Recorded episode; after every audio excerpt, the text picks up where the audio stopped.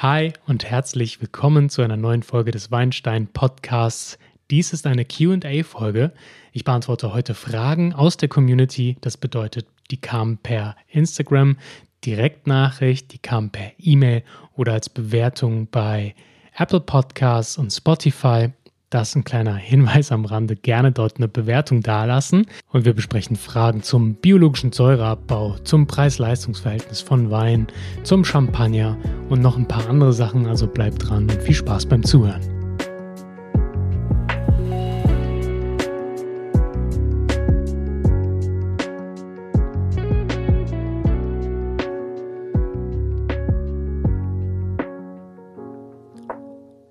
Dann starten wir doch mit einer Frage von Nikolas, die mich über Insta erreicht hat. Und zwar, gibt es Kriterien für den Ausbau bestimmter Rebsorten, um daraus eine, einen GG-Wein zu machen? Ja? Großes Gewächs.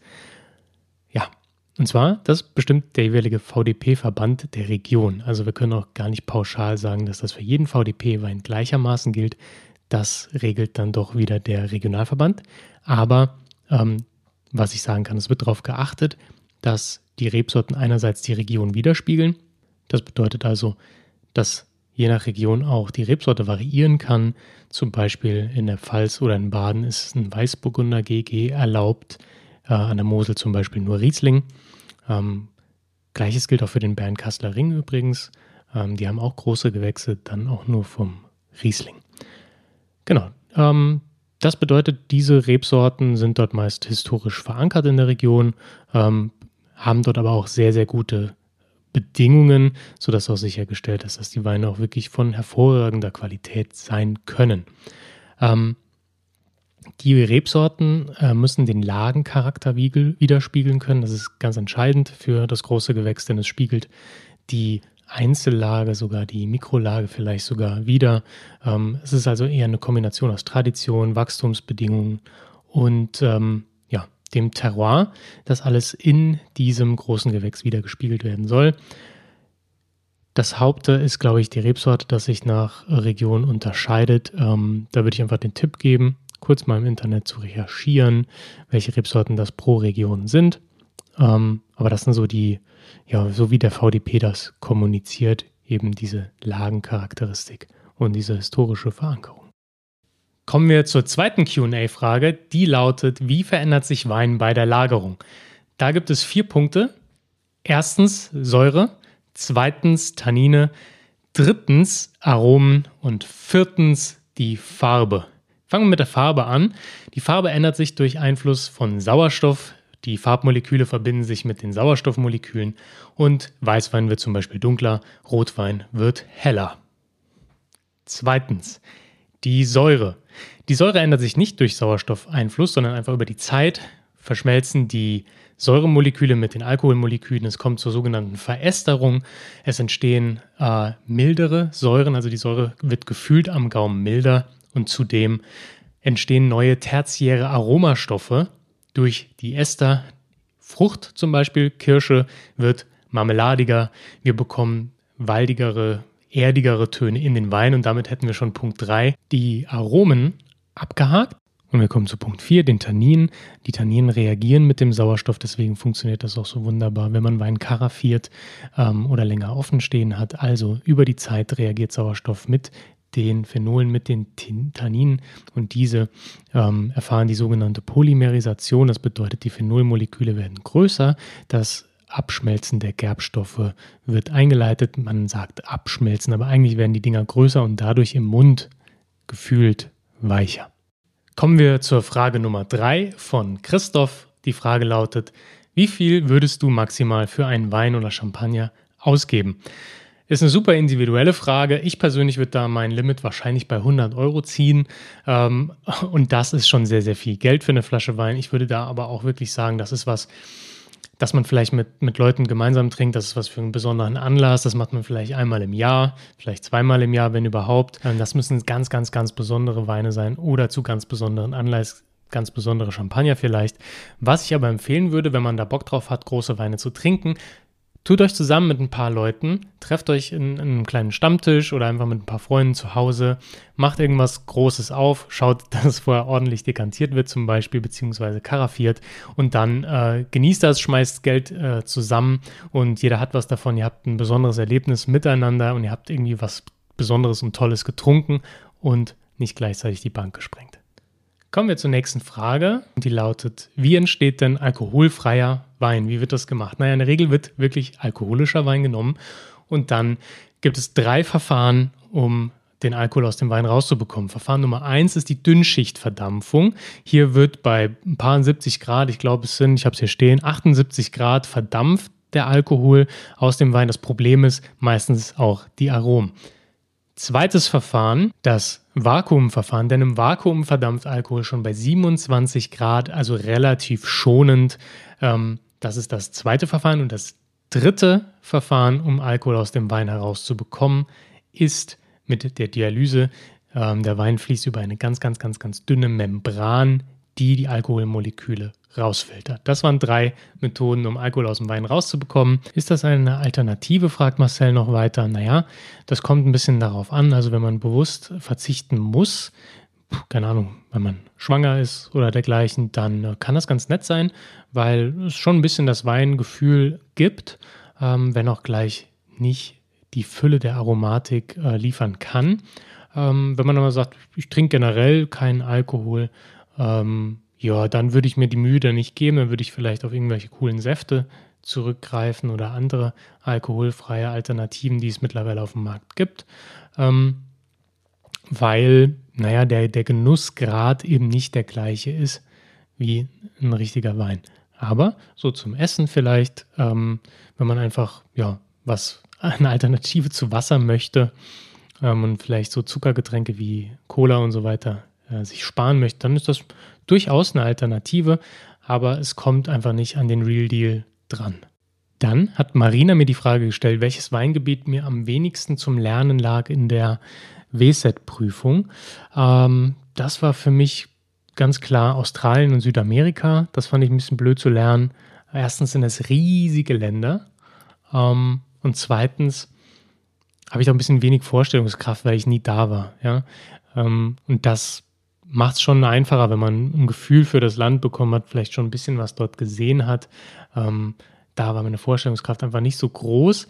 Ähm, und dann kommt hinzu, dass es da sehr unterschiedliche Bedingungen in den Ländern gibt, weil die eben sehr groß sind. Zum Beispiel jetzt, wenn wir Südamerika gehen, äh, nach Argentinien, da ist es im Norden eben sehr, sehr heiß und äh, teilweise aber auch sehr hoch in den Lagen, das ändert viel. Und dann ganz im Süden äh, wird es eben super, super kalt, ähm, wo vielleicht gar nicht mehr so wirklich Weinbau betrieben werden kann. Es gibt riesige Gebirgszüge, die sehr stark äh, den, den Wein verändern können. Und gleichzeitig ist es auch ein bisschen schwierig, an, an Weine aus Australien und äh, Südamerika dran zu kommen. Das ist natürlich nicht unmöglich in der globalisierten Welt, aber ähm, man muss schon ein bisschen gucken, um ja, die Varianz wirklich erkennen zu können äh, und eben nicht irgendwie im Supermarktregal einfach danach zu greifen. Dann wird es schon ein bisschen komplexer, nicht unmöglich. Aber genau, das war für mich ein bisschen schwierig in der Prüfung zu lernen, weil es einfach so ähm, groß ist, so äh, unterschiedliche Bedingungen gibt und äh, ich mit den Ländern nicht so viel verbunden habe. Ja, die nächste Frage schließt sich so ein bisschen an. Chris und Jonas fragen ähm, von den Weinfriends, die fragen, ähm, wo kann man am besten Wein online bestellen fürs Preis-Leistungs-Verhältnis und die Vielfalt? Ähm, ja, Thema Beschaffung von Wein, äh, Südamerika und so, das schließt sich deswegen ein bisschen an, da ich glaube, ähm, dass man das am besten online machen kann. Ich glaube, die Frage war auch an online gerichtet, genau. Äh, ist natürlich super individuell. Ich tatsächlich bestelle kaum noch online. Ähm, ich habe aber früher viel bei Belvini bestellt, habe ja auch für die schon Werbung gemacht und gerade zu Beginn des Podcasts, ähm, wo ich euch verschiedene Regionen, verschiedene Stile vorstellen wollte und eben auch mal zum Beispiel ein Shiraz und so ähm, vorstellen wollte, habe ich gerne auf Belvini zurückgegriffen, weil die Vielfalt meiner Meinung nach ziemlich groß ist dort und auch das Preis-Leistungs-Verhältnis fand ich gegeben. da war ich eigentlich wirklich ganz zufrieden mit. Ähm, wo man auch gut online bestellen kann, ist Weine Balthasar. Ähm, ich kenne den Marvin gut und ich mag seinen Weingeschmack und das spiegelt sich auf seinem, ähm, in seinem Online-Shop total wieder. Wirklich hervorragende hervorragende Weine. Ähm, auch Preis-Leistung stimmt da. Ähm, ist natürlich nicht so vielfältig wie Belvini, klar, aber es ist ähm, ja, ein toller Stil, den, den Marvin da in seinen, in seinen Laden reinbringt. Also Weine Balthasar wäre noch eine weitere Empfehlung von mir. Ansonsten direkt bei den Weingütern bestellen, wenn ihr wisst, was ihr wollt. Ähm, dort kriegt ihr dann immer den Abhofpreis in der Regel. Ihr ähm, könnt dann auch bei den Big Playern bestellen. Ähm, ihr habt ja Preis-Leistung, Support, also ja, besser als beim Weingut geht es nicht. Aber natürlich ähm, schränkt das die Vielfalt ein. Das, da bin ich mir, dessen bin ich mir ganz bewusst.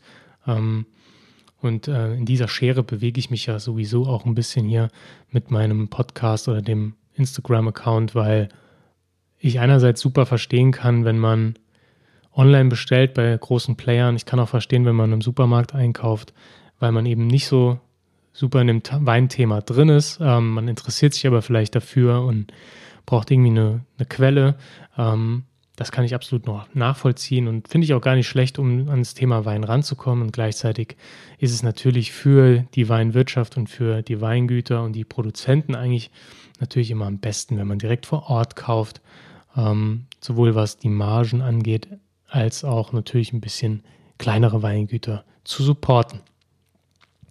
Ja, dann haben wir noch eine Frage und die heißt, äh, die kommt von Nikolas und die heißt, gibt es Weine, die zu BSA neigen, also zum biologischen Säureabbau?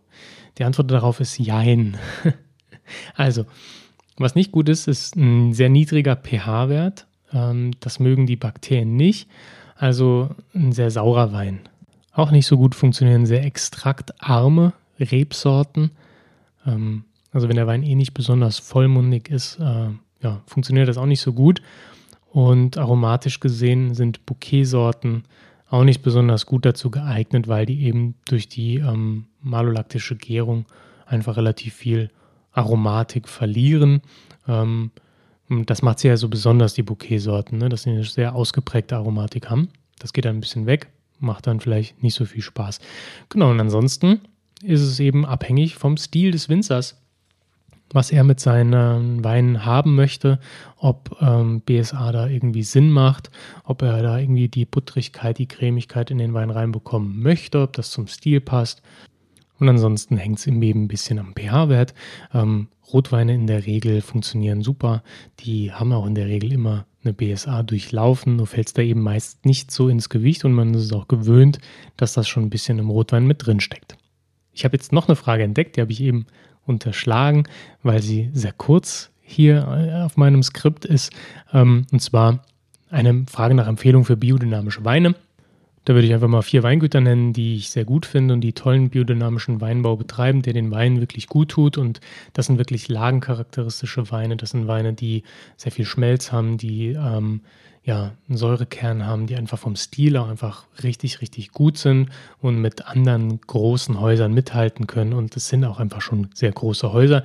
Das sind einerseits Weingut Wittmann, dann Dr. Birklin Wolf, der Weingut Lackeder und das Weingut Ott aus Österreich. Und die kann ich wirklich alle wärmstens empfehlen. Ja, ihr Lieben, das war's mit dieser QA-Podcast-Folge. Ich freue mich, wieder Podcasts zu machen und äh, wenn ihr weitere Fragen habt, schreibt sie mir doch einfach bei Insta oder auch gerne per E-Mail an weinstein.podcast.gmail.com. Das hilft mir in jedem Fall, äh, vielleicht noch die ein oder andere QA-Folge zu machen. Ähm, ich freue mich drauf. Das hat mir sehr viel Spaß gemacht, mal ein bisschen quasi Interaktion mit euch zu haben. Und ähm, ja, wir sehen uns sicher bald wieder. Bis dahin gerne vorbeischauen auf Spotify, Apple Podcasts und eine kleine Rezension da lassen. Das hilft mir sehr, den Podcast ein bisschen bekannter zu machen. Ich wünsche euch eine wunderschöne Weinzeit. Bis bald. Ciao, ciao.